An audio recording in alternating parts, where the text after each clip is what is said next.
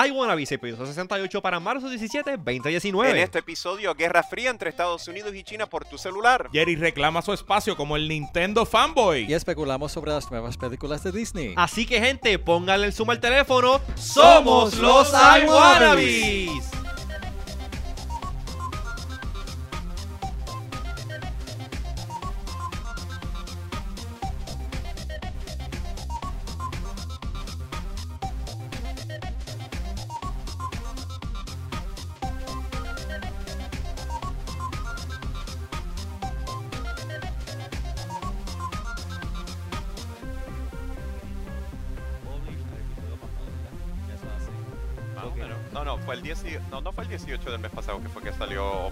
Se hizo ese mega anuncio de que ¡Volvimos! Sí, el, el cuestión. 18 creo que fue Fuimos Live. 18 19. La cuestión es que it's, it's almost like a month.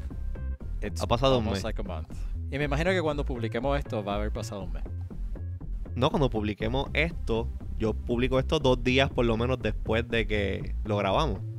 No, claro, tenemos que seguir el momentum Sí, sí, porque sí, si no, olvídate, la gente se olvida de nosotros y dice, ay, van otra vez a, a, a No, postear no. algo en siete años. No, tenemos que, tenemos que por el amor a seguir- Dios. tenemos el, el feedback que hemos tenido de la gente que ha estado escuchando el episodio 67, eh, Van With Bueno, han estado bastante pompeados, nos han dado, nos han dado buen feedback. Yo creo que... Bueno, a- hasta han invadido nuestro feedback en los podcasts de Luis Herrero. Este, diciéndole, mira, ¿dónde están los I wanna be? Tráelos de vuelta. Es verdad, es cierto. sí. Como dos personas, pero es cierto. Está bien, pero... O sea, como, como en Arrested Development. There's dozens of us. Dozens. Dozens. Mira, pero vamos a empezar oficialmente. Bienvenidos a los I Wannabes. Este es el podcast en que discutimos desde 2005 todo lo último que está trending en el mundo de la tecnología y el pop culture. Siempre entre panas y con dos o tres medallas en el caso de los que están en Puerto Rico. En caso Sí, de que ya- estamos acá. ya Luis y yo llevamos Sí. dos, ¿verdad? Yo llevo cuatro porque yo me había dado dos Ah, antes charlatán. Este hizo pregame echándonos, echándonos fiero desde la isla del encanto con una fría mientras nosotros pasamos frío. Que miren, me acabo de dar cuenta, me acabo, me acabo de dar cuenta, estaba leyendo el label de la medalla. Eh, la medalla nada más tiene 2.2 gramos de carbs, so eso es keto friendly. Papi, la medalla es la cerveza más fresh de Puerto Rico, producida en Mayagüez y en horas en tu mano. Ah, perdón. Nosotros, nosotros ¿Cuántas veces que tuviste que medalla. Pues Eh, ya me ¿Cuántas veces auspician un podcast, que- que... me auspicien otro también. Exacto, estamos a un ¿Cuánto- brinquito. Eh, ¿Cuántas, cuántas veces tú tuviste que enseñar eso, Luis? no, ya yo me lo De sé de memoria. Ya eso está quemado en mi cerebro. Yo no tengo que pr- practicarlo. Ya eso sale natural. Mira, hablando de cosas que están ensayadas, ¿qué, qué han ustedes estado haciendo por, por el pasado mes? Eh, pensando en e- qué vamos a hacer en este podcast.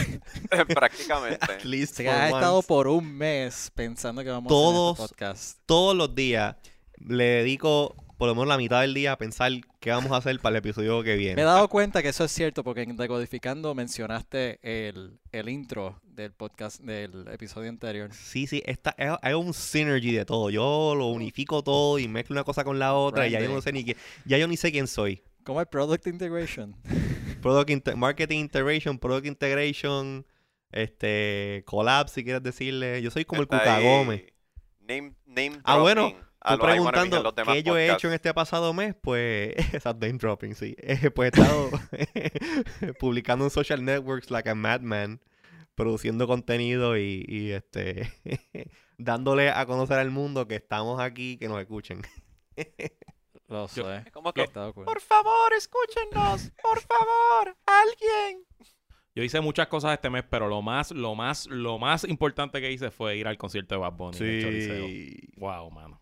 De verdad que fue. Que tengo entendido que, José, ¿tú lo viste por, por Instagram o lo viste en persona? No, yo lo vi por. Instagram. No, no, no. Ah, por No, no, es- a- ese es donde, ese es un buen momento para tú decir, si tú quieren saber qué Exacto, fue, exacto. cómo fue que yo vi, Yo voy, yo voy a, a agarrar la Reploguea, sugerencia de. Jerry, la sugerencia de Jerry, y si quieren saber cómo fue que yo vi el concierto de Bad Bunny y por qué fue que lo vi y qué pienso al respecto de dónde fue que lo vi, suscríbanse al podcast de Codificando, Boom.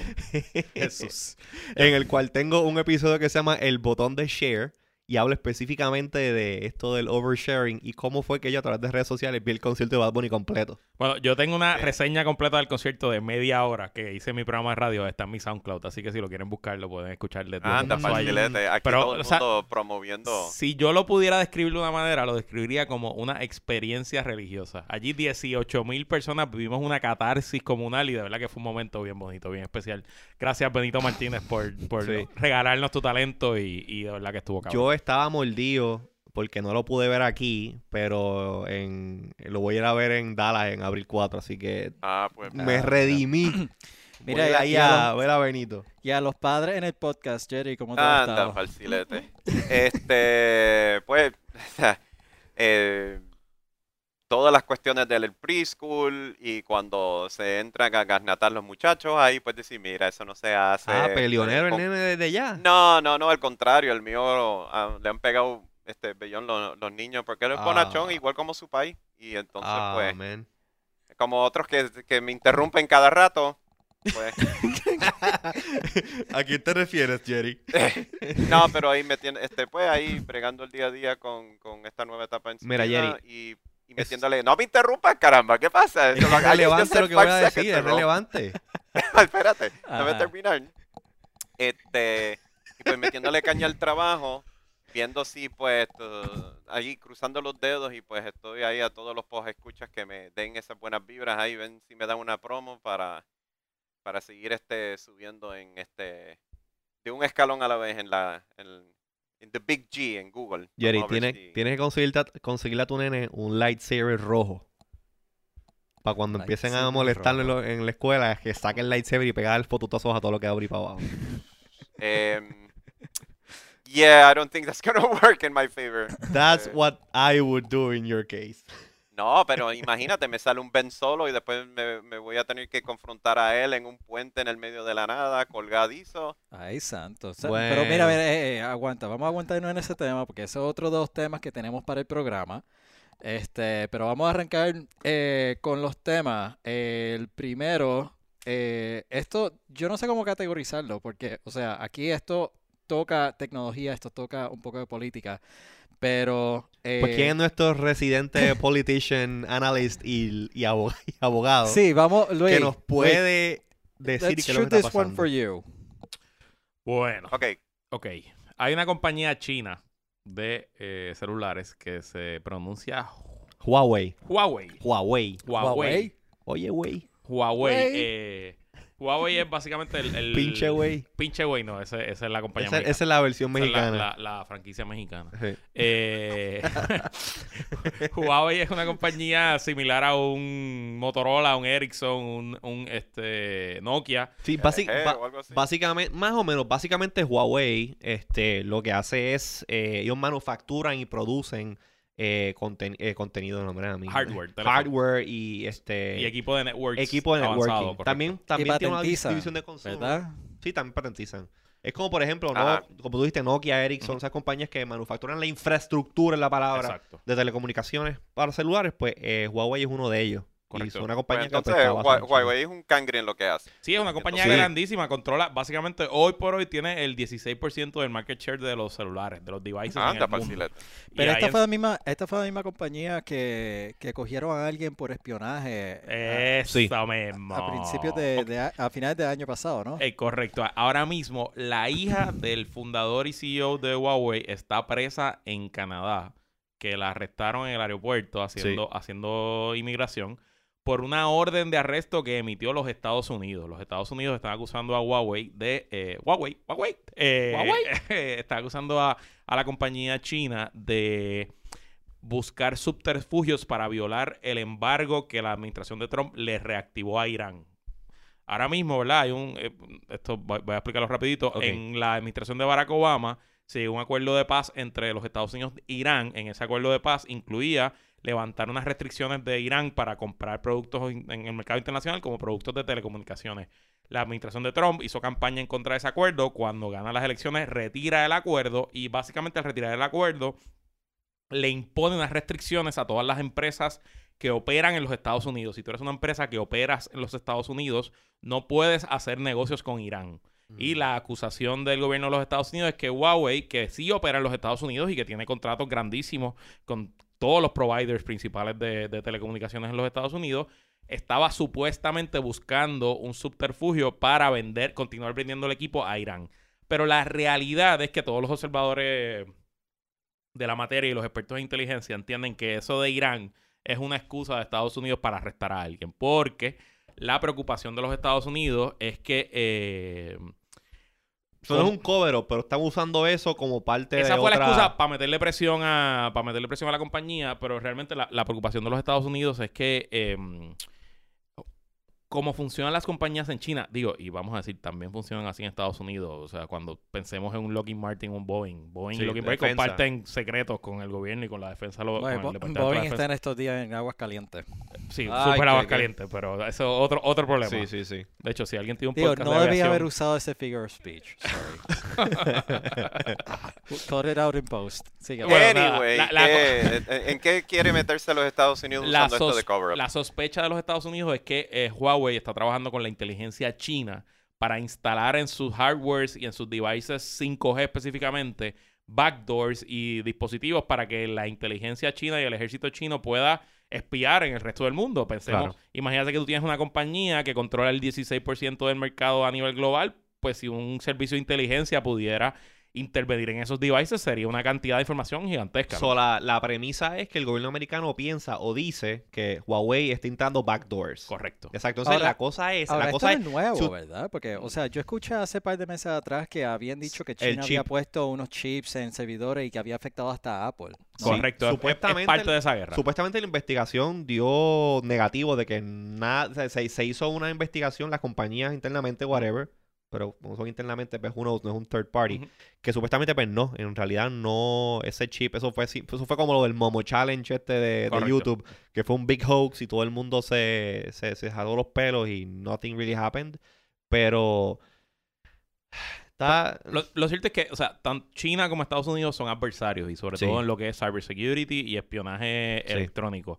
Eh, hay una campaña gigantesca hace décadas de parte de China de robar secretos corporativos de compañías de los Estados Unidos eh, y viceversa. También los Estados Unidos hace, hace contraespionaje Pero mira, cibernético, ¿no? Lo de Huawei es un problema bien grande, porque si se han fijado, tanto de las compañías eh, móviles, que son las que van a estar eventualmente proveyendo servicios 5G, y tanto el gobierno, Trump lo ha dicho, es más, Trump estaba hablando hasta de ya empezar con el 6G. Correcto. Todavía no hemos empezado con 5G, y lo que pasa es que eh, lamentablemente eh, Huawei es, como, tú- como ya dijimos, una de las compañías más grandes que proveen esta infraestructura. Y aparte de ser la- de las más grandes, es la que más barato Correcto. produce el equipo. So, entonces, para yo, por ejemplo, ser un, qué sé yo, un Claro, un T-Mobile, un Sprint, la compañía que sea, para yo poder deploy una red 5G, quien mejor equipo tiene para 5G ahora mismo es Huawei y es el equi- equipo más barato. So, es un problema que, como está esa- esta sanción en contra de, de- contra Huawei, las compañías americanas que están tratando de deploy este, estos networks, pues están stock. O sea, they no pueden adquirir el, el equipo, la infraestructura necesaria para poder deploy el network. Entonces, pues, Por eso, y, y Huawei es la que ofrece la infraestructura más completa, porque hay otras empresas que todavía no están al nivel de. Huawei, de ah, Huawei. Huawei. Huawei, como Nokia Vaya, el y Huawei. gente. Mira, pero la pregunta es entonces, Ajá. si en realidad les están preocupando tanto la cuestión de que un, un tercero, en este caso una, com- una, una compañía este, reportándole a- al gobierno chino, este, están tan preocupados, este, no pueden como que una forma de ponerle expresión, bueno, pues vamos a cancelar los contratos, vamos a empezar a hacer esto in-house o vamos a, a usar el hardware de algún competidor te- principal, te cuento lo porque que- no lo que- pueden, o sea, dijiste 16%, no es un monopolio, tiene No, que haber claro. otro. Sí, sí, pero eh, eh, una cosa es, sí, es es imposible tener ahora mismo un monopolio en el mercado de devices porque hay mucha competencia Sí. y hay competencia global. Pero piensa que un network router, un switch de un network de Huawei que esté en el medio de Dallas, pues de ahí tú tienes conexiones a todas las networks del mundo y puedes robar distintos tipos de información. Exactamente. O sea, que no es que necesitas que el 100% de, de los networks sean Huawei para tener acceso. Pero mira, para que vean, la preocupación es tanto que Estados Unidos ya oficialmente tomó acción y convenció a Australia también a que tomara acción y prohibieron eh, la compra de productos y servicios Huawei para networks 5G. En Estados Unidos, hoy por hoy, nadie puede comprar productos eh, Huawei para eh, instalación 5G y están cabildeando y haciéndole presión a la Unión Europea y a otros países aliados de los Estados Unidos, tradicionalmente aliados de los Estados Unidos, para que también eh, eliminen, eliminen los productos Huawei de su, de su sistema. Es curioso, esta compañía fue fundada en 1987 por un ingeniero militar chino, alguien que Mm. era de la cúpula del ejército militar chino, y lo cierto es que en el sistema eh, político y económico de China, todas las compañías tienen un ownership del gobierno, aunque sea pequeño. O sea, no hay ni una sola compañía en China que el gobierno no sea dueño de 10, 15, 20%. Y cuando son compañías estrate- estratégicas, importantes para la defensa nacional y para los intereses nacionales chinos, el gobierno entra directamente. O sea, tú, se te puede aparecer un general un día en tu oficina a decirte, no, esto, esto y esto. Y pues usualmente las compañías van a comply porque primero eh, dependen de eso. O sea, si tú, si tú te estás con el favor del gobierno chino, pues tienes acceso a un mercado de un billón de personas y tu, tu, tu dinero depende de eso. Y segundo, porque te pueden meter preso a ti, a tu mamá, a tu abuelita, al perro de la casa. O sea, que... que Sí, esto, no es, esto no es una democracia, esto es... Exacto. Así que básicamente. Digo, pero esto- Estados Unidos es una democracia y también lo puede hacer, También, ¿verdad? Vamos, claro. no, no- no quiero decir que China es malo y Estados Unidos es bueno, porque eso no es lo que estoy diciendo. También China eh, probablemente está buscando protegerse de, de- de tácticas similares de compañías tecnológicas de Estados Unidos y sabemos que Estados Unidos hace cosas. Hay un caso famosísimo en cuanto a Irán, de nuevo, en la década pasada, que Estados Unidos logró, eh, usando unos USBs, repartiendo unos USBs en Sí. la capital de Irán, lograron infiltrar el programa eh, nuclear de Irán Me y lograron meterle un virus a los eh, centrífugos que activaban el uranio para Sí. crear la, la- la- la gasolina nuclear y los explotaron. O sea, literalmente la- el, el programa hacía que el centrífugo corriera a una velocidad que era insostenible hasta que se rompiera. Creo que también hubo algo así similar, pero en ciertas áreas del grid eléctrico de Estados Unidos. Correcto. Sí, y por ejemplo. Rusia, Rusia le hizo un apagón a Ucrania. En medio de la crisis política ucraniana, hackers rusos se metieron en la infraestructura ucraniana y le tumbaron el grid eh, energético al país. O sea que este, esta es la nueva frontera realmente Sí, de, la, la de la data. defensa y la guerra. Y eh, interesantemente, Huawei aprovechó el foro del el Mobile Forum que se hace todos los años en Barcelona. Mobile fue- World Congress. Mobile World Congress, que fue la- el, el mes pasado, y se paró el CEO allí a decir que Estados Unidos está mintiendo, que no hay ningún tipo de evidencia de que ellos estén jugando con la información y que ellos son una compañía privada. Claro, pero, I mean, como lo que tú dices de que pues sí tienen un- algún tipo de investment del gobierno chino, pues a lo mejor, a lo mejor es pura paranoia. O sea, it could be just paranoia, obviamente, y pues más cuando el presidente, pues tú sabes, el tipo es de medio No, y, delusional. hay- y hay una y hay unas peleas de, de, de tariffs, eh, ongoing tariffs También. También, entre sí, sí. China y Estados Unidos. Sí, y pues el, el presidente lo que quiere, el presidente lo que quiere es que pues esa infraestructura se haga en Estados Unidos por su, tú sabes, su gran lema de Make America Great Again y como que bring back jobs, lo que sea, pero tú simplemente en este momento clave en que estamos, que estamos en los baby steps del 5G, estamos a punto de comenzar un- una campaña de ramp up de estos networks, pues tú literalmente una compañía americana no puede start from scratch a eh, desarrollar tú estás diciendo, tú estás diciendo que el 6G va a tener que esperar. El 6G que tuiteó No, el eh, estoy todavía, yo ni siquiera estoy mirando en esa paja mental del, del 6G del presidente, estoy hablando todavía del 5G. Y sí, mira, existen, existe, Nokia es un proveedor de, de equipo de infraestructura de 5G, Samsung, eh, Ericsson, por lo menos son los que, los que me acuerdo que son más, más renombrables, más renombrables, renom, madre, no, no puedo hablar hoy. Sigue bebiendo. Renombrables. Ah, otra, otra, Ya otra mismo viene por la eso. tercera. Este, eh, pero nada, la cuestión es que pues se necesita ese equipo y es un problema Ah, pues- que no pues mira, sé Luis, o cómo sea, van a ¿cómo- resolver. Luis, ¿cómo tú percibes que sea el, el endgame por este dropear algo ahí?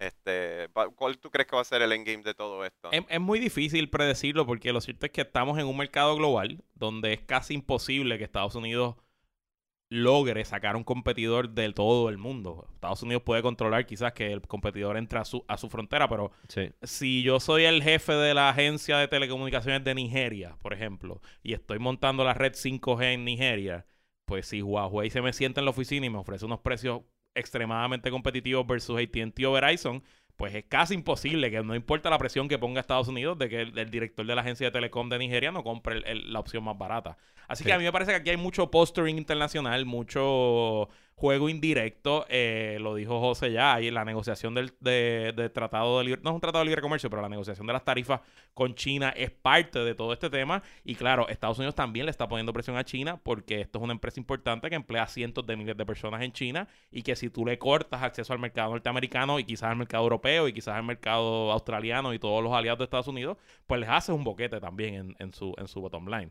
Pero ¿cuál es el, el fin aquí? No, no me atrevo a decirte, excepto que estamos entrando a este nuevo, este es la nuevo tipo de guerra fría, y por eso es que lo dijimos en la intro, ¿verdad? Este es el Sí. tipo de, de cómo ahora los gobiernos, cada vez vamos a ver menos portaaviones y menos bases y menos marines y más movidas de, de este tipo. I mean, el upside que yo le veo a todo esto es que eventualmente, esto obviamente no va a pasar de la noche a la mañana, pero eventualmente surja eh, con esta, este movimiento del empresarismo americano de Silicon Valley, whatever, surja un startup que empiece a manufacturar equipos de telecomunicaciones de ese nivel y que eventualmente hay una compañía americana de alto nivel y alto performance que pueda suplirle eh, El internamente equipo, la el equipo, exacto, a los diferentes carriers y network providers. Pero a ver, esto es, esto es y asumo que esa es la intención del presidente con aquello de que si el del 6G, whatever. Pero. Claro. eh, Pero sabes que hasta que ese switch ocurra, Ok. ¿viste? ¿viste? You see what I did there? See what I did there? Yeah, but don't say it. That's El the point. caballo. Jerry, ¿qué, qué parte de, de en este podcast decimos lo que lo que the behind the scenes as well? It's fine. Yeah, I know, I know. Ese era el segue, by the way, para hablar de Nintendo Switch. Sorry. Exactamente. Este, pues, para los que, Dios mío, segue, obvious segue. So, em, para el que no sabe todavía, habiendo escuchado ya yo no sé cuántos podcasts este del antaño hasta el día de hoy, Lo- los TBTs. que yo soy el gamer eh, Y oficial. tú tienes un canal en Twitch, ¿no? No, Eh, no, Yo tengo un canal en Twitch cuando tengo el break. Yo le llamo el Algarete Stream. Lo sé, Porque porque, a- veces estoy a las 2 de la mañana y de momento, oh, Jerry's online. Exacto. porque- eh, bueno, horas de diferencia no ayudan, pero Miren. definitivamente es que cuando yo tengo un break, cuando el nene está dormido y estoy este, con el tiempo para poder y hacer algo así, eh, este, me, me pongo a poner, eh, mostrar, por ejemplo, a Los lo gaming estoy- sessions. eh, lo último que estoy jugando, que en este caso fue, creo que era un platformer llamado Celeste, que era un indie. eh, otras veces Smash. el- Splatoon, te he visto jugando último- Splatoon un par de veces. eh, Splatoon un par de veces cuando empecé a, a testear el, el Capture Card, Miren, entre otros. pero, pero- Esto es- está tan divertido. Los que están viendo en audio eh, no están viendo la cara de José pensando, literalmente pensando cómo interrumpo a Jerry. Exacto, es que- está es que- es buscando que- la manera. Es que la gente, yo sé que la gente no tiene como esta noción de lo, de lo fanático que es Jerry de Nintendo. Y yo voy a exhortar a todos ustedes que vayan a nuestra página de Facebook. Pues nosotros publicamos un video, eh, uno de los, de los TBTs, Ya. de cuando Super Smash Bros. Brawl salió. Nosotros pues cubrimos un, lanzamiento de uno de los, de los local este, GameStops aquí en Puerto Rico.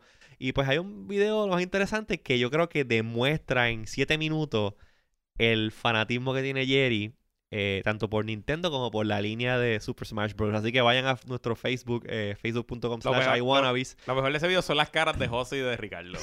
Diciendo, pero ¿qué le pasa a Jerry? ¿Qué, qué es este Y de tipo?" los empleados de la tienda. No, definitivamente, o sea, ok.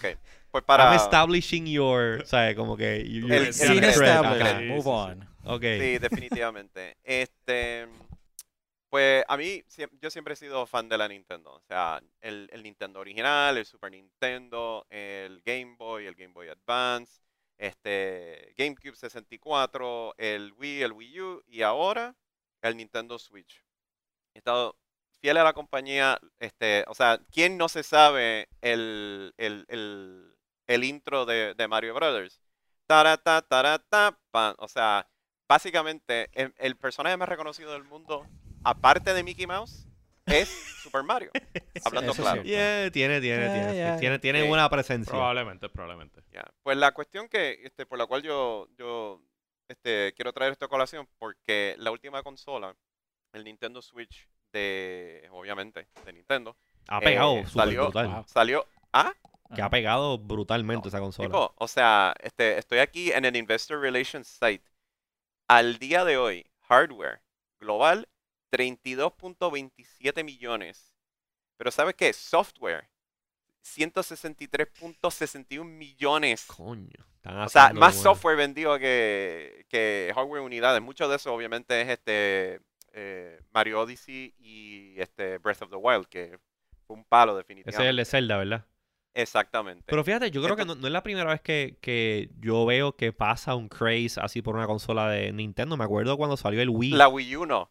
No, la Wii U no. La Wii U eso fue como que ese fue el, el negativo, el inverso. Pero el Wii, yo me acuerdo que eso estaba sold out, no se conseguía. Y era como que, uh, esta cuestión de los motion controllers. So, ellos, Nintendo siempre, yo creo que se ha caracterizado bastante en esto de, de capturar la imaginación de un fun gameplay usando algún tipo de gimmick o whatever. Que en realidad lo del, lo del Wii, por más gimmicky que uno piense que sea, funcionó. Le funcionó bastante bien. Yeah. Definitivamente. eh, Hasta yo compré ¿Se uno. acuerdan el, lo de Wii Sports? Lo de que si el bowling, que si el tenis, movimiento con, con, con la raqueta virtual en el aire y toda esa cuestión. O sea, muchas de esas cosas de, de motion controls ahí definitivamente la pegó Nintendo y pues obviamente Microsoft, Sony empezaron a hacer con el Kinect y con el este PlayStation Move, trataron de, de hacer este fotocopia de eso. pues, pues bregaron hasta cierto punto, pero pues Nintendo la sacó del parque. Lamentablemente con la llegada del Wii U fue como un mensaje bien confuso para la gente. Esto es como un upgrade del Wii. El tablet la puedo conectar al, al, al- a la consola que yo tengo. O espérate, tengo que comprar algo nuevo, no entiendo. Y pues este Nintendo aprendió mucho de esa experiencia y ahí es donde pues este surge el Nintendo Switch en el 2017, marzo, cuando empezaron a ver que es una consola, que es básicamente una tablet que te, la puedes llevar, tiene dos controles a los lados, que tú la puedes usar on the go. Sacas los controles, le puedes pasar uno a, tu pana y dice, mira, vamos a jugar Mario Kart aquí en, tu casa y pues abres la tablet, la pones ahí encima de tu mesa y es como que vamos a jugar. Modular, este, corre, este, muchos de los juegos este, corren 1080p cuando la, la- tienes doqueada, eh, conectada al televisor. eh, 720p cuando estás este, on the go para guardar de, de batería. O sea, todo esto son tech specs, pero lo que estoy diciendo es que ha sido un palo. Ha vendido, este, a ver, lo último que yo vi aquí, eh, esto es de diciembre 18 del 2018, que Nintendo eh, reportó haber vendido 8.7 millones de consolas desde su lanzamiento, pero esto es en Estados Unidos, porque yo dije un número más alto, como 30 y pico de millones. Ok. Em, mientras Sony y Microsoft, estamos hablando del, del PlayStation 4 y el Xbox El One, Xbox, sí. este, entonces les comió los dulces. Y este, o sea, está vendiendo más rápido que, que ellos dos juntos. Sí, en, Y es en por eso aggregate mismo- sales han vendido muchísimo más. O sea, y tú... Claro, porque Pues, es que en también dónde tengo más. lo demográfico, porque si tú te pones a ver el Nintendo Switch, por lo menos desde mi perspectiva, el Nintendo is for everybody. Y tú puedes tener un, desde que lo disfrute un nene, tienes juegos de todo tipo, este, hasta un adulto, la portabilidad de la consola está genial. Versus, yo veo mucho esto de los PS4s y los, y los Xbox Ones, más como para este gamer adulto, hardcore ga- gamer, maybe la, la disponibilidad de juegos familiares, juegos que son simplemente like fun, pues no está tanto ahí. Versus en el Nin- en Nintendo, pues sí, tienes una gran selección de, de juegos que everybody can play y son juegos fun. Aquí lo, lo más importante, o lo Excepto más Fortnite, que interesante, Fortnite para eso corre hasta en un Atari también. Yes, pero eso es- Ahora mismo, Sí. en esta consola no tan solo están volviendo a sacar los juegos que se quedaron técnicamente atrapados en el Wii U y no pudieron experimentar la gente que no compró el Wii U. El Mario Kart este lo volvieron a sacar, sacaron otro juego, pero la gente está diciendo, no queremos ports nada más, o sea, como que re-releases. También queremos otras experiencias. Pero cuando anunciaron el principio, en el 2017, cuando lanzaron Skyrim para el Switch, y entonces le damos fast forward. Y uno de los juegos que más ha pegado en las consolas y en computadoras, Fortnite. Dijeron Fortnite viene al Switch también. Es como que todo el mundo ahora quiere tener uno de estos aparatos en su, en su no en su bolsillo porque es bien grande, pero por lo menos en su mochila. You, you need big pockets. Exactly, es como que is that a switch in your pocket or ajá.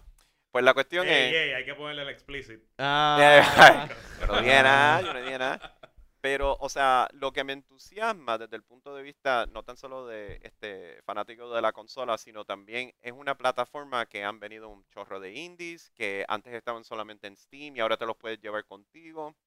Este, juegos que no tan solo son exclusivos para la Nintendo, el Mario, el Zelda y lo que, lo que sea, sino otros juegos que, que están potencialmente eh, de otras consolas viniendo para el Switch. Otro rumor que se escuchó y todavía no se ha confirmado es que el Xbox Live supuestamente va a lanzar un app para que tú puedas correr o streamear, hasta donde tengo entendido, juegos de la librería de Xbox en el Switch también. Sí, No eso, eso, eso estuve, yo estuve viendo otra entrevista con uno de los chief este, technical officers de Microsoft de la, de la, de la, de la, del, del área en particular que se encarga con entertainment y gaming.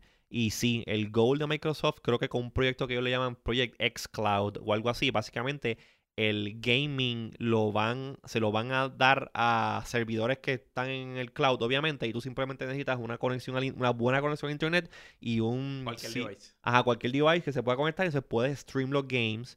Y eso aparentemente, los demos que vi, aparentemente funcionan bien. Y la idea es que corren Android, en iOS, en la Mac, en la PC, en el Switch, en incluso hasta en el PS4. Pero ¿qué pasa? Obviamente estamos hablando que son eh, servicios de compañías competidoras. Pues si estamos hablando en el caso de Nintendo, pues obviamente Microsoft es un competitor. So, que, eh, mm, que Nintendo permita porque Nintendo, si, si yo me pongo a ver, yo comparo bastante a Nintendo de la manera en que opera Apple en cuestión de cerrar el ecosistema. A mí me hubiese, a mí me encantaría jugar los juegos de Nintendo en un Xbox o algo Pero así. ese, ese es el cambio de esta, de esta generación del Switch. Que hay, o sea, no, tú no te puedes llevar Mario al Xbox, es verdad. Claro. Pero tienes muchos juegos en Nintendo que no había antes. Juegos de otros productores, de otros No, estudios. claro, pero es que siempre, eh, siempre las consolas de Nintendo han tenido ese openness. Yo puedo venir y desarrollar el juego que me dé la gana, Gears of War o un juego de estos súper violento y port it al... al- Sí, pero usualmente lo, no Nintendo lo hacen. no lo no- hacía fácil para ese tipo de No que no lo hacían estudio. fácil, no que, se lo- no que no se lo hacían fácil. El problema es que eh, tanto por hardware limitations en cuestión de performance y por el tipo de persona que usualmente compraba esas consolas, pues decían, mira, pues mm, no vamos a sacar este super no vale la title pena invertir en eso. eh, ajá, desarrollar porque mira, el, el dinero está en el Xbox y en el, y en el. Pero una cosa, una cosa es el juego, yo como publisher de juegos, publicar un juego para X o Y consola, versus yo como Microsoft, que literalmente te voy a bajar un app a tu Switch para que tú tengas acceso a toda la librería de juegos de Xbox. Eso Ok. es como un Trojan Horse. Ok. Entonces, pues, eso es como decir que yo ven, yo soy un developer y yo pongo entonces un app en el App Store de Apple que te permita coger, correr el Android en tu iPhone. O sea, Apple no va a permitir eso. Claro. Y esto es básicamente, it's like the same thing, porque tú estarías, en, tú estarías metiendo un Xbox dentro de un Switch. Estaría genial. No, Estaría por eso, genial. y porque le entonces- estarían comiendo los dulces a Sony. Y eso es lo que le preocupa más a esta potencial unión de, de ambas, ambos estos gigantes. Porque el, la portabilidad del Switch con el, el- la librería de Xbox sería el palo, el palo de los palos. Y, pe- pero obviamente todo esto no son, todo esto son rumores. Hay una, Son hay una rumores, son rumores. recién. ¿What? Son rumores, son rumores. Son rumores, son rumores. Hay un, hay una noticia que salió recién y no creo, y creo que fun- esto salió en el Mobile World Congress, que Xbox sacó un app para iOS y Android para poder streamear juegos Xbox Live. No tengo el artículo aquí, pero yo sé que eso Estaban, estaban en eso. Era parte del anuncio de. Parte del anuncio de lo del xCloud. No sé Y si entonces el, el. Switch Ajá. básicamente es un, un, Client. un Android tablet, Sí. pero con un OS este, explícitamente este, exclus- explícitamente y exclusivamente. Exclusivo. Sí, tú lo que estarías montando es un viewer. Es un viewer. En, en el. Xbox. En el Xbox, no, perdón, en el, en el, en el Switch. Y tú te logueas con tus credentials de, del Xbox Live account. Y pues si tienes una membresía de whatever, los juegos que están disponibles en tu en el cloud account, pues los puedes stream. Y eso estaría Claro. genial. Y entonces con el, el, el, el PlayStation Vita yéndose Sí. a pique, Nintendo, este, Sony anunció de que ya no iban a producir más, que le, le dieron este, le dieron picota a eso. Ujú. O sea, más, aún más esta es- like, rumorada eh, unión le, le va a, preocupar muchísimo a, a Sony. O sea, yo con lo que quiero decir es que este Nintendo ahora está en esta en esta ola de popularidad y de este de como no diría de victoria, pero por lo menos está riding high, como se dice en inglés, con el Nintendo Switch. Están sacando O sea, cogieron lo- otro aire. Discúlpame. Cogieron otro aire. No, definitivamente. Después, o sea, después de lo más bajo que, que- llegaron con el Wii U, ahora están subiendo otra vez y pues eh, lo que tienen que tener cuidado ahora es este, o sea, que tengan una buena continuidad de juegos, especialmente los títulos, especialmente los títulos que son más populares como este Pokémon que va a salir a final de año, eh, entre otros títulos. Con esto posible de la llegada de los juegos de Microsoft, eso también va a ser un palo, pero obviamente no se ha confirmado. Y pues nada, estoy muy entusiasmado con el futuro del Nintendo Switch. El que no lo tiene todavía, what's wrong with you? Pero tú sabes, to each his own. Este, no sé, pompeadera, pompeadera. mí me brutal, gustaría, este, yo- vamos a ver qué pasa. Yo sigo firme que me gustaría que eh, Nintendo en algún momento se dejase de tanta ñoñería y mira, publica los juegos por otras consolas. No, lo a siento, eso Yo- nunca va a pasar. Yo Porque puedo eso es yo como entiendo. regalar, No, claro. a veces regalar la gallina de los juegos de oro. No, claro. Oye, pero mira, por ejemplo, por ejemplo, Breath of the Wild es el de Zelda nuevo, ¿verdad?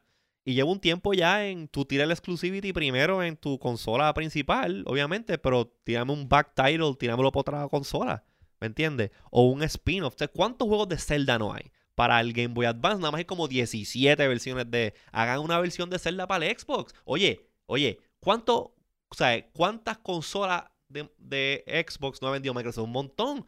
Si tú tienes, yo estoy seguro, tú sacas un juego de eso, lo vende, y esto es again, una paja mental mía porque sé que, mm, que sé que nunca lo van a hacer, nunca lo van a eso hacer. nunca va a pasar. nunca Pero oye, tienes un montón de Xbox y PS4 gamers, tú sacas un juego de Zelda para esas consolas, lo vas a vender, ¿sabes? A todo lo que da. Es que lo que pasa es que a cambio de, eh, eh, y con esto pues puedo cerrar, a cambio de otras compañías que venden hardware en pérdida y recuperan en software. Nintendo siempre, casi siempre, creo que con el Wii U estaban perdiendo, eh, eh, ellos Sí. siempre ganan en hardware, siempre ganan en hardware, ellos Mm. nunca pierden en hardware. Y entonces encima de eso también tienen los exclusivos que obviamente saben, si tú quieres jugar Zelda, es en Nintendo solamente. Si tú quieres jugar este Mario, es en Nintendo solamente. Y Sí, eso sí. es lo que los mantiene vivos. Ellos tienen un modelo, como dije, bien similar al de Apple. Les hace falta ser un poquito más social. Mm, Mira, ay, hablando, eh, hablando supongo que, social, que Sí, pero- Yo, a- compli- a- a- no podemos olvidar nunca, Nintendo es una compañía que tiene que 120 años.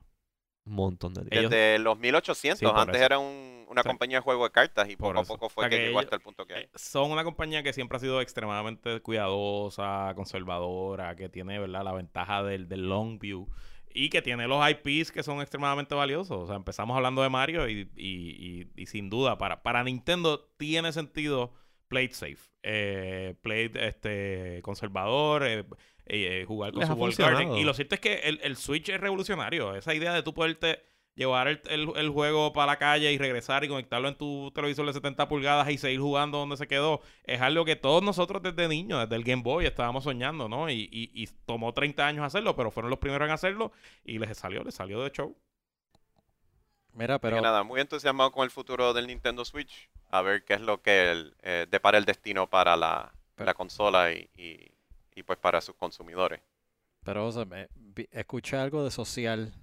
Sí, sí, porque acuérdate que el gaming, muy el, muchas veces el gaming es un, es un, el tú jugar esto y ya sea el juego que tú seas, eh, que juegues específicamente cuando es multiplayer, es un, es un, es un, es, es una actividad social. Y, Exacto. y pues hablando social. de socializar, están los social networks. Y el socialismo, ah, no. Y el so- bueno, bueno, bueno, bueno, bueno, la- eh, eh, como, como por ejemplo Wilton y yo como lo pensamos, la dictaduría. Ok, Eh. Porque Mira, estos pero- la Dictaduría. Sí. Pero, Pero hay, en hay este cierta caso, empresa, hay cierta empresa que está teniendo un terrible, horrible, no good, very bad month, Month. year, At least like a year. like a year. Este, y estamos hablando de que este es nuestro próximo tema. Facebook. eh, y es acerca de Facebook que nuevamente está papeloneando por el mundo. Ellos dicen una cosa y luego se les prueba que están haciendo otra. Y pues en este caso vamos a hablar un poquito más eh, sobre este escándalo que está Pero- eh, pero- circulando. Ajá. Pero antes del escándalo, o sea, para resumir, Cambridge Analytica, Rusia, Sí. las vistas congresionales, la investigación del FEC, la investigación del Departamento de Justicia Federal la masacre de New Zealand que fue por Facebook Por Live. Facebook Live. Y no lo detectaron y siguió. Sí. Eh, la, la avería de 14 horas, bueno, no sé si fueron 14 horas en total. Oye, ellos pero nunca dijeron qué fue lo que pasó, no han ¿verdad? dicho, no, no han dicho. Fue- Eso subió el sistema, se fue Instagram, se fue Facebook y se fue. WhatsApp a mitad. WhatsApp también. Y eso fue como que, ah, we just swept it under the rug, nothing happened. Eso estuvo bien shady, pero mira, el, el, lo Ustedes- más, más ¿No vieron la shady- cantidad de gente que estaba como que apareciendo en Twitter como que "Oh, Sí, no sé qué hacer todos aquí? porque- tecatos dándose el hit en la vena porque no podían postear overshare en, en, en, en Facebook. Ah, y hubo, hubo influencers que pasaron hambre porque no podían subir fotos a Sí. Instagram de su almuerzo. Así Yo que me no. imagino, O sea, todo- no, no yo imagino todas estas influencers no podían postear selfies. Oh, o sea, oh my God. Pasaron hambre y todo. Sí, yo, vi, yo vi gente en mi timeline de Twitter que empezaron a bajar ICQ, empezaron a bajar BBM. Hubo hasta una No, no. congresista que dijo que no podía streamear su, la, la compra de una mesa o un- de una silla, una cosa así. Sí, who the fuck cares, tú sabes, como que whatever. Ahora sí, explicit tag. Vamos a ponerse, Este, olvídate. Mira, ok, Pero ok, explícame. Pues, ¿qué es lo que pasó? Este, pues, ¿Qué otro- onda con Facebook? pues y después de todos esos embrollo? papelones, después de todos esos papelones, eh, pues también se, se determinó que eh, Facebook está bajo investigación criminal porque aparen- aparentemente, muchachos, chinche, eh, ellos le est- estaban activamente vendiéndole, y esto obviamente Luis pues, va a hablar, puede hablar un poquito más este, en- a, fondo, a fondo de esto, nos podemos ir ahí en el, en el Tommy Dame, este, pero básicamente se le probó a Facebook que ellos estaban dándole acceso, o sea, estaban vendiéndole acceso a compañías de alto renombre, incluyendo a Apple, eh, a la data privada de los usuarios de Facebook, aun Esto fue- cuando et- los... Ajá. Esto fue lo que yo leí hace un par de meses atrás de, ac- de, de que aún a través de Facebook Messenger, eh, compañías como Netflix o Apple tenían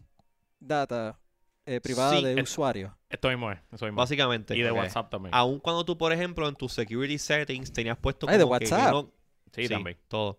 Que tú, y eso que WhatsApp, y ese es el problema que yo tengo con WhatsApp, mano. WhatsApp, ellos te dicen no que es encryption water, pero Facebook tiene que estar Claro. viendo. Ahí es el problema. Claro. Y, y, digo, ellos te dicen que es, eh, que es un sistema bruto. Que no es un sistema que está. No es que dice que José Izquierdo específicamente, pero si mencionan un show de Netflix un millón de veces en, en distintos chats, pues a lo mejor puedes medir, ¿verdad? Cuánta gente está hablando de un show de Exactamente, eso cae Netflix. con aggregate. Es como lo hacen, como lo que hace Gmail. Eh, perdón, eh, no, no, no voy a hablar de Gmail. eh, este, He dicho nombre He dicho yo. nombre yo.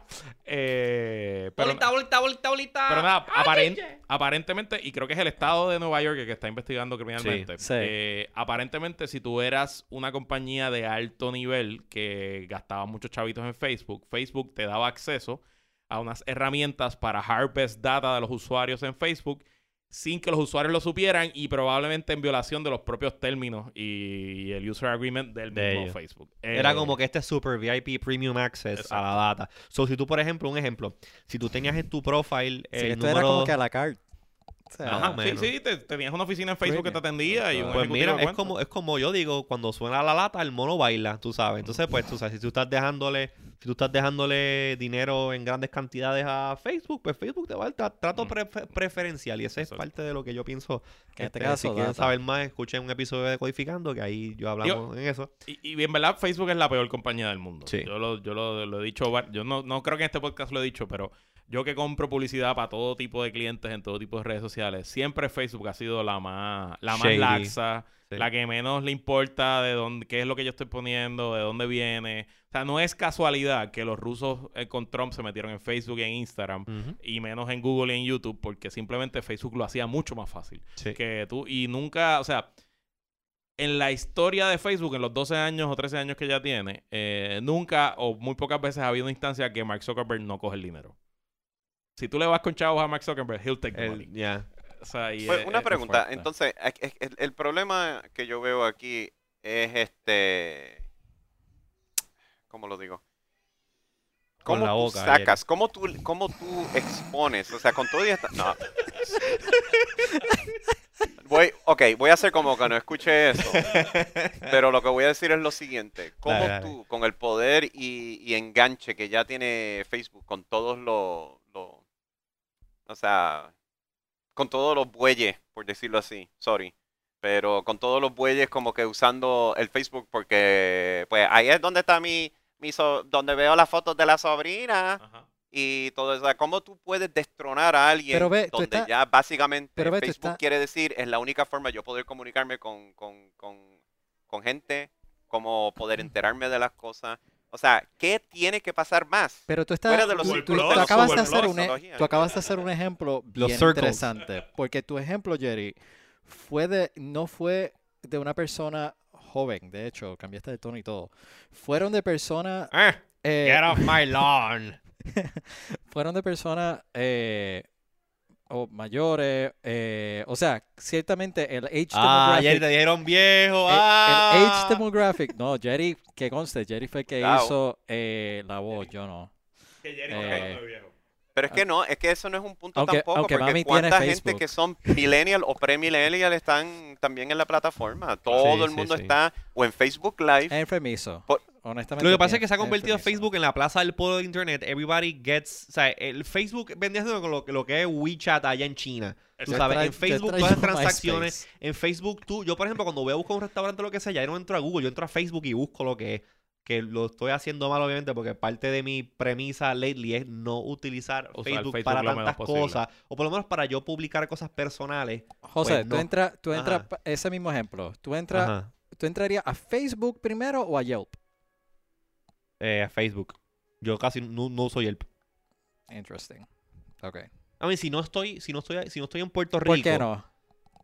Porque simplemente no es. eh, Es por algo me que parece que te me, acostumbraste. me acostumbré y me, pare- me por parece eso, que a- Yelp a- es algo más como que más. o sea, yo sé que funciona aquí en Puerto Rico en particular, pero es más como que algo como que gringo, igual que el TripAdvisor. Aquí en Puerto Rico yo voy a buscar un negocio, yo no voy a Yelp a buscarlo. No por sé eso que si estoy preguntando, por eso que te estoy preguntando si es algo cultural o, o algo de, de, de habit of use. Aquí mucha o si gente- es por algo de limitación de la plataforma.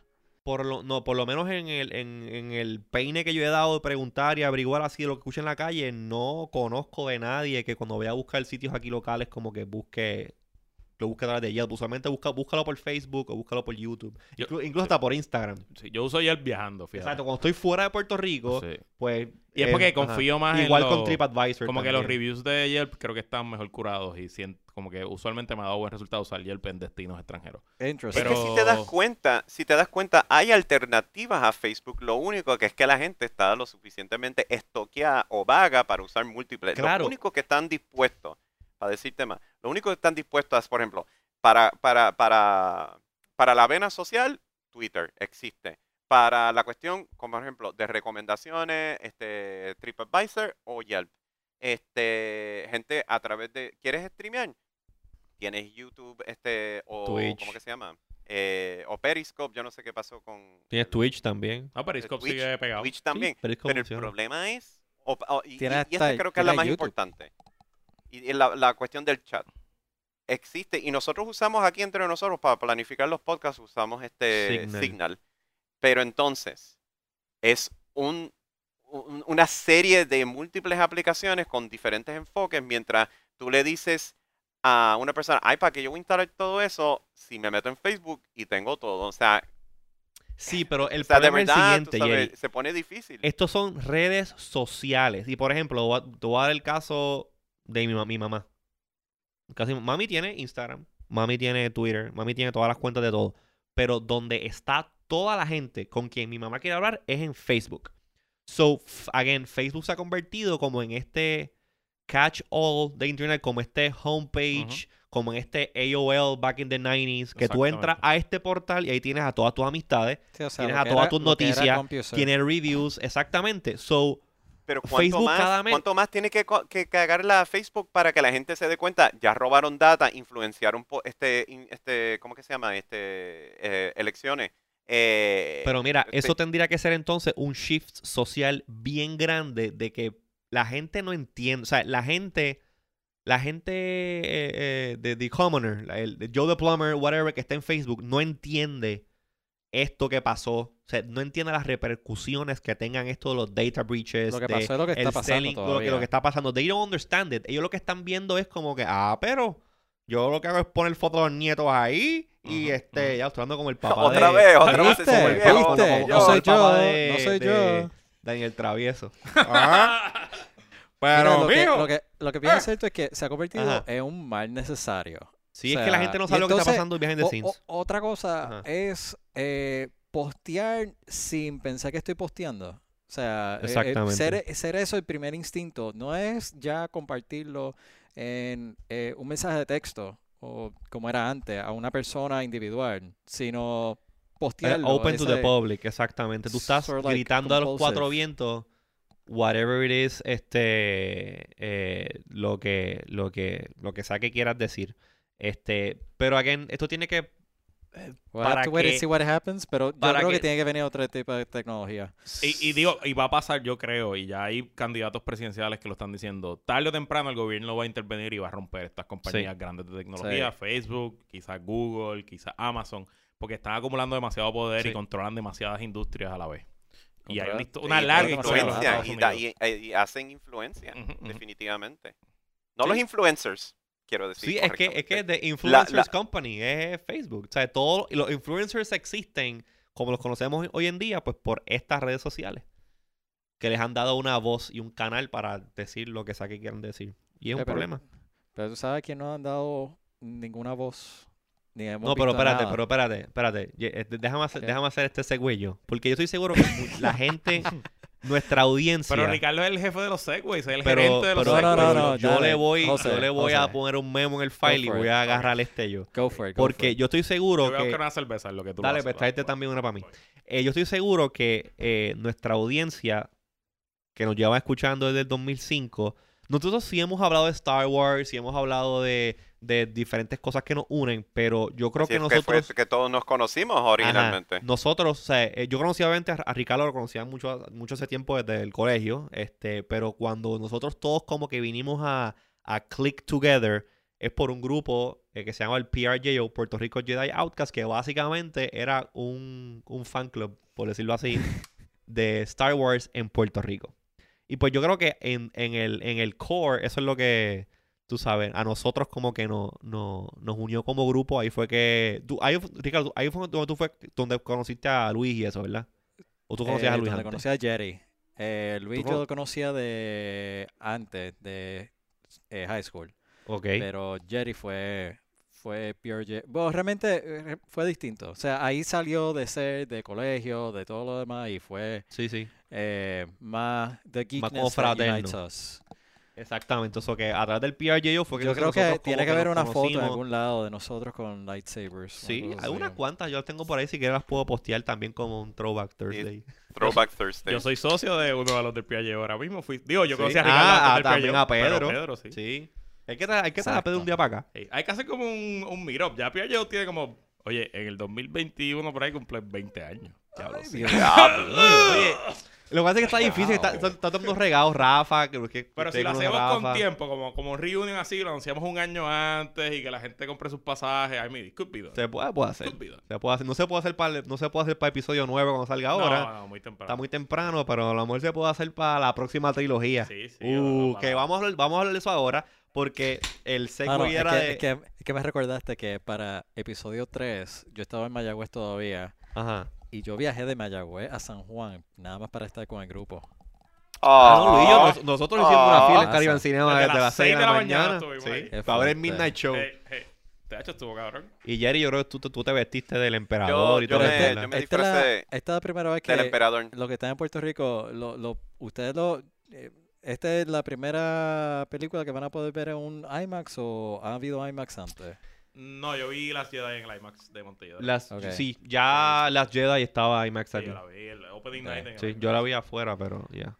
Pero el punto Este, es que, que no ajá. hemos El escuchado... punto, ajá. es, el punto es que hace tiempo, desde hace 10 años, 8 años que no hablamos, han pasado muchas cosas en el mundo de Star Wars y ahora específicamente, pues queda el episodio 9, que es el que va, todavía no, han dado- no han dado la fecha, En diciembre. se supone, en diciembre todavía, asumo que en Celebration, en algún momento, en Celebration es que van a poner el trailer oficial. Van a dar el, Se van a dar el anunciaron Creo que trailer. Celebration es en iba a mayo. haber, va a haber un panel eh, en la semana del 11 de abril. Pero ¿cuándo es que es Celebration? En abril. Eh, por lo a- general cerca abril. de mayo, por May the 5th, May the 4th, digo. No, en abril, Celebration es en abril, entonces. Ah, No. pues, Ah, pues next month. Pero la, la diferencia de esta película, contrario a los dos episodios anteriores de esta generación de Star Disney Wars que- Celebration Chicago will take place April 11 to the 15th. Ok. Porque Ok. no sabemos Según. StarWars.com.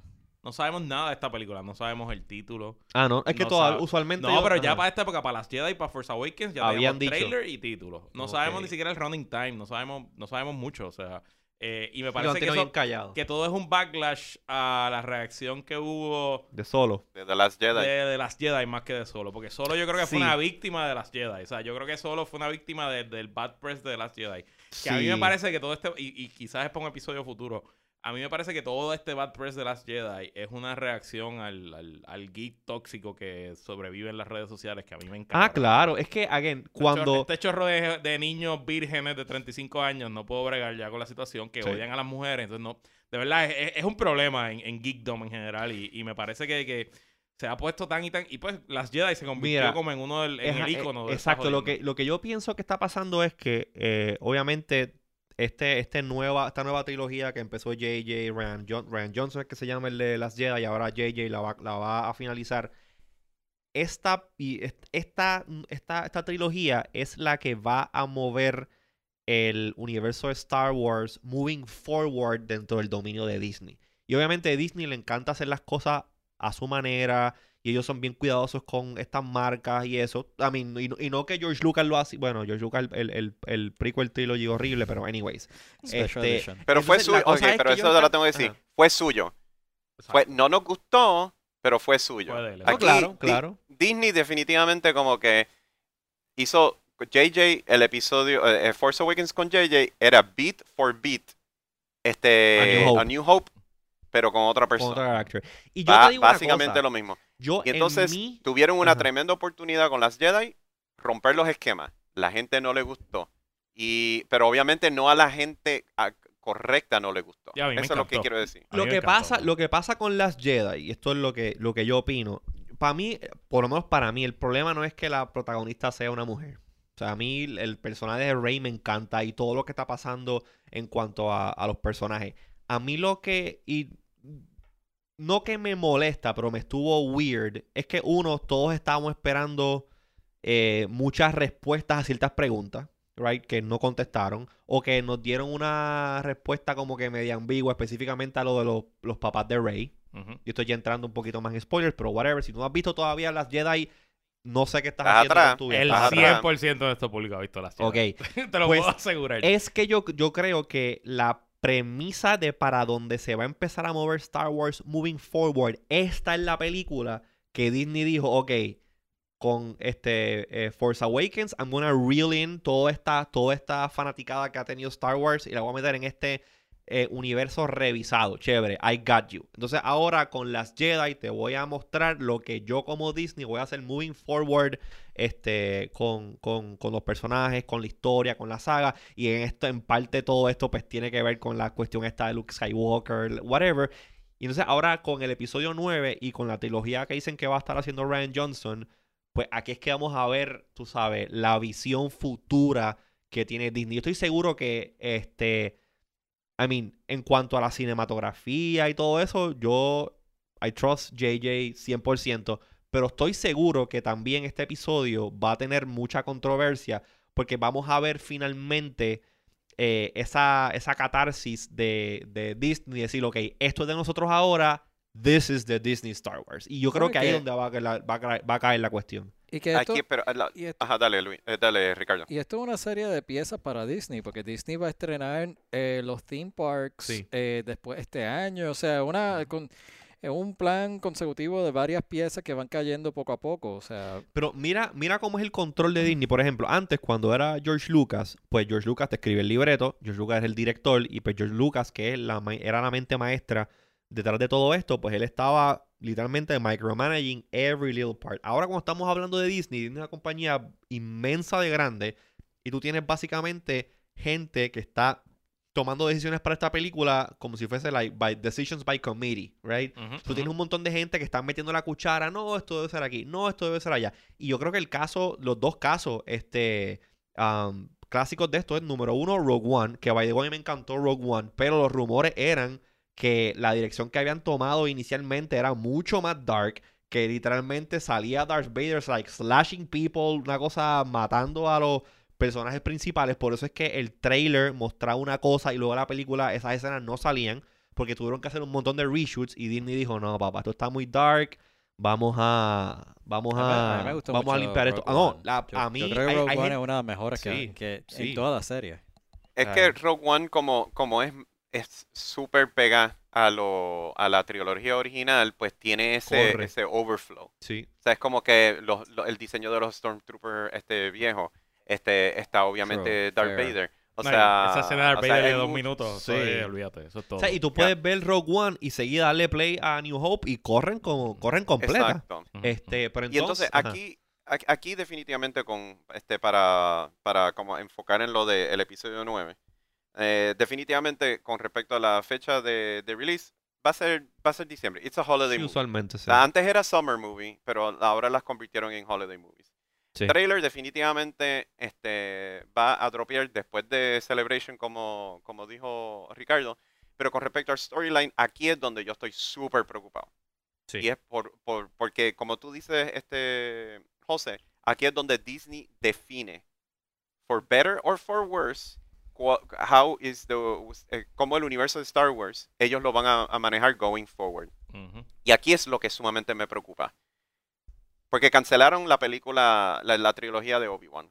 El Star Wars Story de Obi-Wan Sí. por el, back- el backlash de, de solo. de- Pero de- de solo también, oye, en solo hubo demasiado de meddling de parte de la presidenta de Lucasfilm. Eso, eso- o sea, esa película la habían grabado de una manera y él, ella literalmente votó a los directores y a, y Sí, a, eh, a los eh, Lord y el otro tipo. Ron, Ron, eh, a Ron Howard. Ron, Ron Howard, Howard. fue el que acabó dirigiéndola. Y la película literalmente es la, ha sido la única película de. Star Wars que yo eh, salió al cine, yo estaba de viaje, I was not, I was not even worrying about it. y Cuando, a diferencia de cuando salió, cuando salió este Las Jedi, yo estaba de vacaciones en, en New York y yo dije, no, no, yo voy a comprar tickets, o sea, porque yo voy a ver Las Jedi Opening Day. qué Aún cuando esté de viaje no me importa. Es interesante Pero solo, en, nada que en ver. solo hay una escena que aparentemente George Lucas tuvo direct input y and you just see it.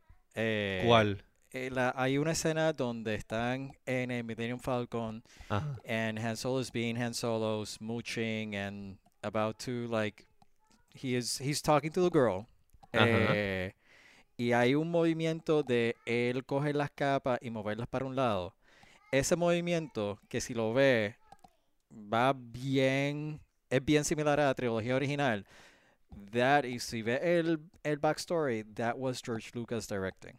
Yo he tratado de ver esa película y, mano, siempre acabo quedándome dormido. Como que I, just don't care for it. Para mí, en, mi, en mi canon, no. It's kind Para mí, of para mí es una novela del Expanded Universe, realmente. O sea, no sé, no la, no la puedes coger muy en serio. Tuvo sus momentos, Volviendo- pero no, sé, no sé. Yeah, Escuchar Volviendo el- para lo, lo- lo del storyline del 9, Ajá. eh, simplemente necesitamos que nos contesten las siguientes preguntas. Em, ¿Quién va a ayudar. ¿quién va a ayudar al, al, al Resistance ahora que explotaron el no, planeta? claro, casi todo el universo se, Sí. se, se voló, toda la, la república se fue para el carajo. Este, definitivamente, eh, el Knights of Ren, Sí. um, ¿qué im- eh, ¿de qué forma Luke Skywalker ahora desde el más allá, en- como parte de la fuerza, va a, a- a intervenir? Porque sabemos que Force Ghosts han intervenido, igual Sí. como Obi-Wan en la trilogía original. Este, el camino de, el- o sea, el duelo final de Rey y, este, Kylo. y Kylo. Eh, yo espero que no le den una historia, este, ah, tú eres la hija de tal persona a Rey, porque algo que quiso hacer este Ryan Johnson es un Jedi que puede cambiar el curso del universo, puede ser cualquiera, Sí, puede no- ser un don nadie. Y eso. Pero entonces, aquí es la preocupación que yo tengo. Si, como tú dijiste, este es la dirección en la cual Disney va a llevar Star Wars, para bien o para mal. O vienen y dicen, ¿sabes qué? Nosotros queremos llevar a Star Wars en esta nueva y diferente dirección. Para la porra, los, los, los trolls y los man babies, este es Star Wars. De ahora en adelante, Sí. get used to it. O empiezan a, a- a traer cosas de toda la trilogía original, de que Rey es una Kenobi o ah, este, de otra persona importante en el universo de Star Wars, simplemente para apelar a esta Sí, el minoría, fanservice, el fanservice. el fanservice Oye, pero el fanservice y la dañan y la dañan el fanservice en esta nueva trilogía es importante. Porque tú estás cerrando un arco que lleva años, años y años. O que tú tienes que cargar con ese legacy. No tienes, no, you don't have to, o sea, no tienes que. es que eh, no todo el mundo de Star. Wars eh, eh, tiene que ver con los Skywalker. O sea, Claro, es- o sea, claro, es pero un esta- universo. Pero No esta es es, la Rico saga de de los pequeño el universo. Claro, pero esta es la saga de los Skywalkers. Tú acabas episodio 9 y ya cerraste lo que, que ya se sabe que eso sí va a pasar. Este es el, el final de la saga de los Skywalkers y lo que viene por ahí es completamente nuevo. Eh, ah, tien- tienen que eh, ver finalmente cómo van a sacar a Princess Leia de, de la saga, porque ella obviamente pues falleció Lamentablemente falleció. falleció. Este, y el personaje todavía sigue vivo en las Jedi, so they have to figure out cómo van a cerrar ese, ese, um, pues, esa- ese, ese personaje, cómo lo van a despedir de la, de la Una- saga. La preocupación que yo tengo con eso específico es que a mí me parece que la saga se estaba montando como un espejo de la saga original, A New Hope, Ok. eh, The Force Awakens, etcétera, y que como Vader, ya como Anakin, fue crucial en el path de Luke, pues yo pensaba que Leia iba a ser crucial en el path de la redención de Kylo, ¿verdad? De su mamá. Sí, su mamá. Pero pues ahora no, no se puede. No se que sabe, habrá, sí. habrá que ver Ah, cómo, lo es- que fue eh, quedó claramente de que este Kylo no, no, no tiene redención. Él se entregó 101% al lado oscuro. Bueno, pero no pudo que matar a su mamá cuando la tenía en la mira. Sí. O sea, tenía en la Bueno, mira matarla y no pudo hacerlo. O sea, que, que Yo sí creo- pudo matar a su papá. Yo creo que en el personaje de Kylo Ren hay un poquito más de profundidad que esa. Yo creo que Kylo Ren, él, este, there is light in him and he knows it and he's fighting it because he has to embrace darkness para llevar a cabo whatever it is que él tiene que hacer to, I don't know, I wanna call it bring balance because ese es un recurring theme, pero no necesariamente. Pero a mí me gustaría ver como que ese redemption o ese switch de, de Kylo Ren, como que, que lo que él está haciendo, que lo que él está haciendo, él lo está haciendo por un ulterior motive, o que es como que I have to be this bad person to make this thing good, Mm, eventually. No sé si me No, entiendes. o Es sea, ahí have- sí, sí the que, sí destruyen, destruyen lo que en esencia es el, el lo que Ahora, hace eh, la- la Kylo Ren interesante como personaje, pero al fin y al cabo, am, No, lo que iba a decir era que la realidad, Luis, a tu punto de, de las películas ser un reflejo de, original, es que en cierto modo, creo que en un momento dado yo leí que era, eh, esa fue la intención con la original y la, o sea, the prequels and, and the actual movies, que era, había cierto nivel de ritmo entre, entre las películas. So, I don't know. We'll Sí, to- pero acuérdate que esos son ciclos y obviamente técnicamente cuando, cuando George Lucas, este, siempre cuando tú eres un escritor y estás escribiendo estos, estos tipos de universos inmensos de grandes, pues tú te tienes que enfocar en una parte de la historia porque hay tanto backstory que tú te imaginas, pero para escribir el personaje, escribir todo, pero you don't really like put it on screen. So, estas son cosas que no se pensaron así inicialmente y pues con little bits y, y bits of information aquí, bits of information allá, pues vamos a extrapolar todo esto y vamos a crear esta toda esta otra saga o historia. Pero yo creo que ya este We'll wait- have to wait and see what happens. we- ah, exactamente, we have to wait and see what happens porque definitivamente yo no me voy a perder de esta película cuando sea que salga y estoy seguro que cuando salga pues vamos a hablar de ella aquí en Iowa. Pero mira, ya este para irnos a la última sección antes de irnos, vamos rapidito este a, a darle unas recomendaciones porque nosotros obviamente pues aparte de crear nosotros este podcast y pues en caso de Luis pues PPP, PPA, yo decodificando cosas acá con Tecnético, este y ustedes pues también Luis y digo este Jerry y Ricardo que han tenido experiencia eh, produciendo contenido on your own o en grupo, en el caso de Jerry que tú hiciste lo de, eh, de Ninth, el podcast de Heroes. Eh, nosotros, aparte de crear contenido, también lo consumimos. Y siempre es bueno este, uno dar recomendaciones de cosas que uno está escuchando, que a lo mejor este, muchas personas pues no han, no han escuchado nada, nunca han escuchado antes y pues yo creo que es un buen momento este para darnos unas recomendaciones. Así que no sé si alguno de ustedes quiere empezar con recomendación de podcasting. Yo, yo quiero empezar. eh, estamos a semanas del comienzo de la última temporada de Game of Thrones. Ok. eh, la temporada número 9 de quizás uno de los mejores shows de la historia de la televisión. Y hay un podcast que se llama Binge Mode. Binge, B-I-N-G, Mode, de, de Ringer Podcast Network, que es espectacular. Ese podcast tiene un episodio por cada episodio del show. O sea, So, que es como un tiene- recap. tiene 88 episodios ahora mismo al aire y van a publicar uno cada episodio que salga ahora de, de este season que tiene 6. Ok. Y adicional a eso, si eres fanático de Harry Potter, entre temporadas ellos, hicieron un binge mode de Harry Potter y analizan cada libro como por cada tres capítulos hay un episodio. Ok, wow. O sea que ahí, ahí tienes horas y horas y horas de entretenimiento. Se llama Binge Mode, altamente recomendado. Eh, Ricardo. Eh, yo he estado escuchando de camino a la oficina de Kevin Rose Show. Eh, suena medio gimmicky, I don't know. Eh, para aquellos que han escuchado antes, había otro podcast que se llamaba Dignation. Eh, pero, esta, Dignation? pero esta es una versión mucho más curated. eh, tiene RSS. contenido. Tiene RSS. Eh, Yo, he- y yo he escuchado el Kevin Sorry Show, está buenísimo. básicamente el programa muestra, yo quiero decir que son personal hacks más que otra cosa, porque por lo menos los últimos dos episodios, los últimos dos o tres episodios, han sido, sí, conversaciones con mucho más pausadas que, que como era antes con Dignation, pero se ha enfocado en un tema o en una serie de temas alrededor de un tópico en particular. eh, que, que de verdad uno le puede sacar un poco de provecho. Cosas como, por ejemplo, eh, cómo uno procesa cuando uno está eh, leyendo eh, algo, cómo uno se organiza durante el día. Así que es más como personal hacks to... Sí, es como eh, un life hack. sí. Exacto. Eh, and I really, I, I'm really enjoying it. A mí me ha gustado mucho los episodios que ha hecho con Alex Albrecht, este, que era el co-host del The Dignation. Creo que tiene como tres episodios con Alex. eh, y es básicamente como un throwback a los episodios de Dignation. Y la química sigue estando allí. y Me encantaría que en algún momento hicieran un, un, un reun- reunion. They've, they've tried.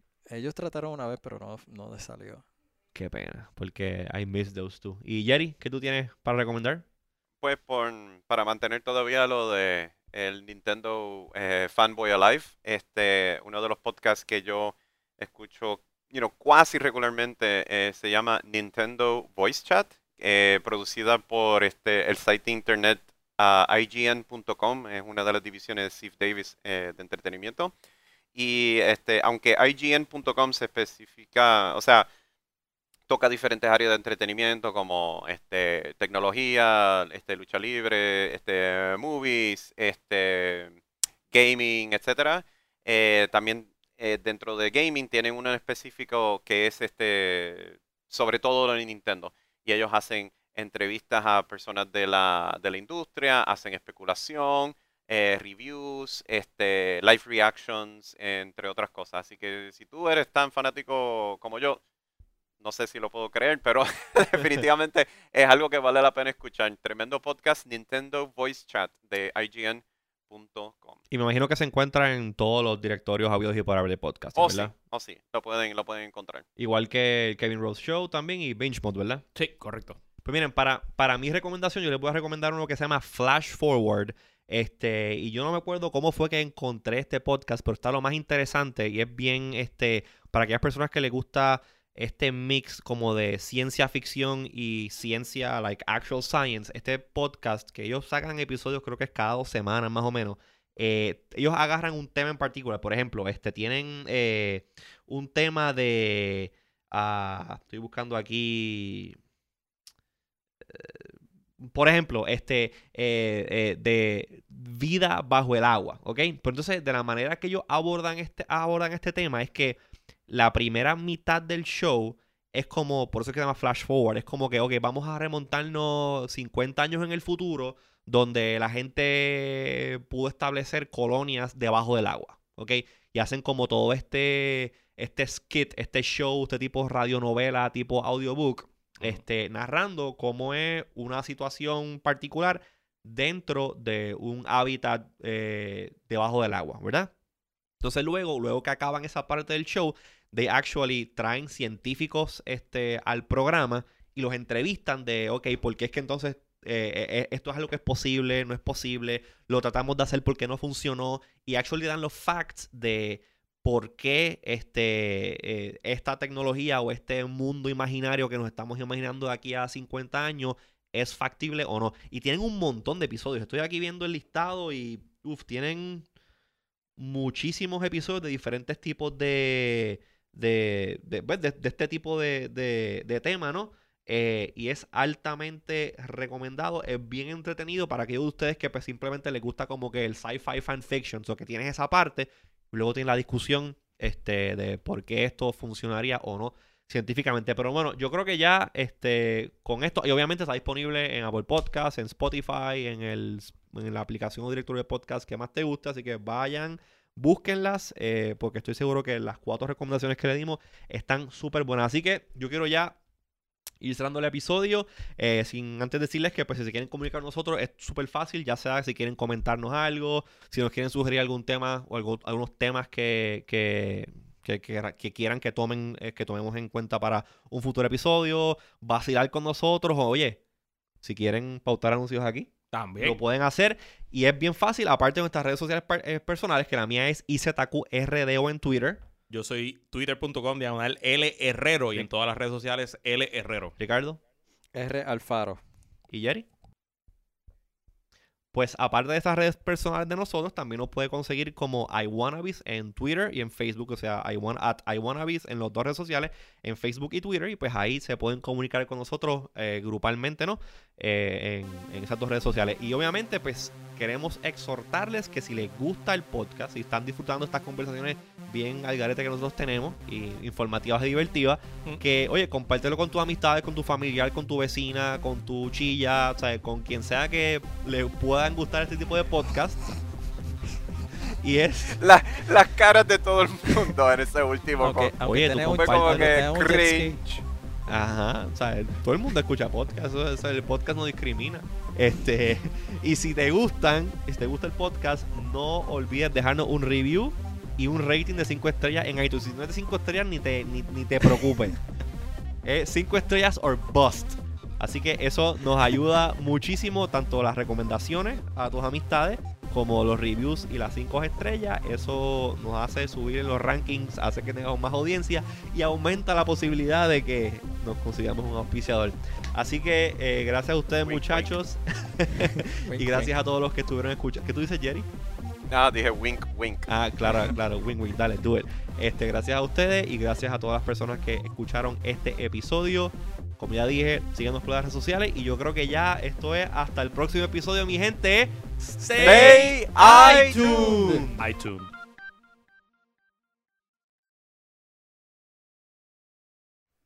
Casi, Stay casi. iTunes. Tenías que ser la nota discordante, A Luis. propósito. Bueno, bye, nos vemos. Bye.